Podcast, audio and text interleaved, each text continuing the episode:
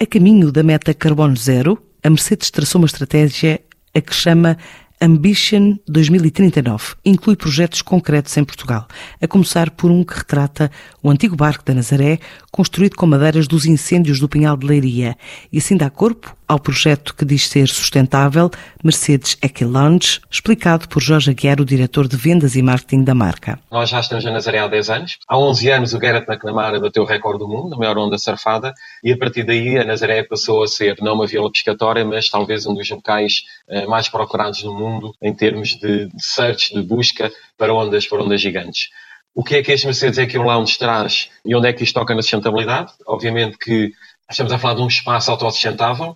Este espaço foi desenvolvido com base uh, numa inspiração vinda também dos oceanos, da natureza. O próprio espaço é um, é um barco, um antigo barco, como eram os antigos barcos, uh, os batolões da Nazaré, e uh, recorremos a materiais que foram reciclados e foram reutilizados. Ou seja, foi desenvolvido, foi construído com o mínimo de impacto ambiental. Apenas para terem uma ideia, as madeiras, ou parte das madeiras utilizadas neste lounge, uh, são madeiras que, enfim, que herderam no Pinhal do Leiria em 2017, nós acabámos por adquiri-las, estas pessoas, estas famílias que vivem da venda da madeira, também numa lógica de contribuição comunitária junto da, da sociedade.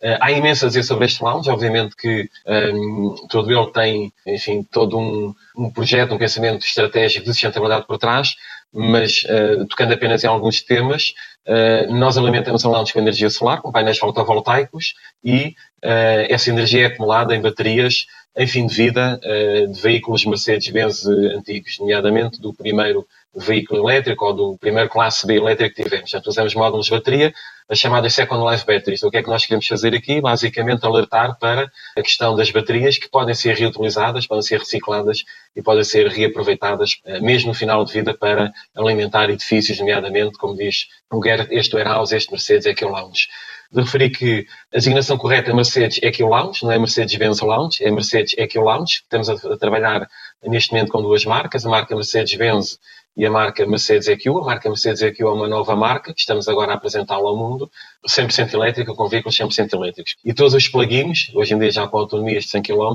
entram também dentro da marca ou da umbrella da marca Mercedes-Benz. Obviamente que é necessário haver todo aqui um, um período, um, uma fase de transição da combustão para os plugins, os plugins para os elétricos para, um, mais uma vez, uh, mostrar ao mundo o que andamos a fazer na Nazaré e alertar para estes temas relativos com, ao ambiente, nós criámos três episódios. Três episódios foram feitos em Portugal, que vamos pronto, colocá-los no ar, onde vamos mostrar neste episódio uh, esses últimos 10 anos e o que foi o início uh, desta viagem da Mercedes na Nazaré com Guerra em torno da sustentabilidade. Este junta-se a outros projetos como alimentar todas as fábricas do grupo na Europa apenas por energia a partir de painéis fotovoltaicos já no próximo ano e contribuir assim para a meta de neutralidade carbónica numa estratégia que a construtora chama de então Ambition 2039.